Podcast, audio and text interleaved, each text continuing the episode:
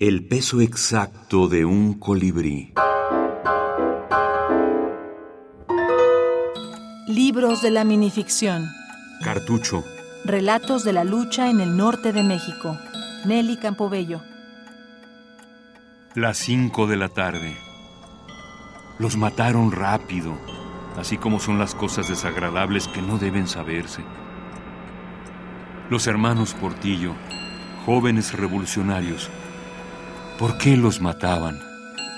El camposantero dijo, Luis Herrera traía los ojos colorados, colorados. Parecía que lloraba sangre. Juanito Amparán no se olvida de ellos. Parecía que lloraba sangre. A los muchachos Portillo los llevó al panteón Luis Herrera, una tarde tranquila, borrada en la historia de la revolución. Eran las cinco.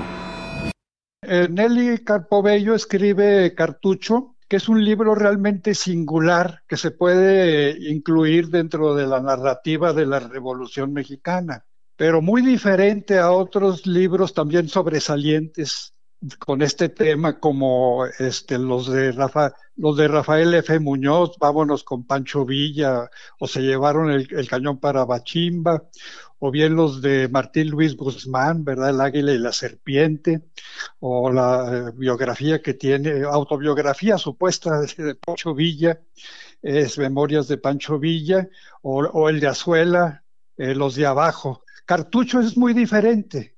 Eh, para comenzar lo escribe no un hombre, sino una mujer, lo cual ya es un punto interesante. Además, es un libro fragmentario, son textos muy breves, eh, acontecimientos trágicos de la Revolución Mexicana ocurridos en Parral, eh, de los cuales fue testigo una niña de 12 años, que los recuerda cuando ya es una mujer adulta. Y son, eh, habla, el único personaje sobre, digamos que es así famoso de la novela, pues es el propio Pancho Villa, porque habla de revolucionarios villistas de los que probablemente muy poca gente se acuerda, ¿verdad?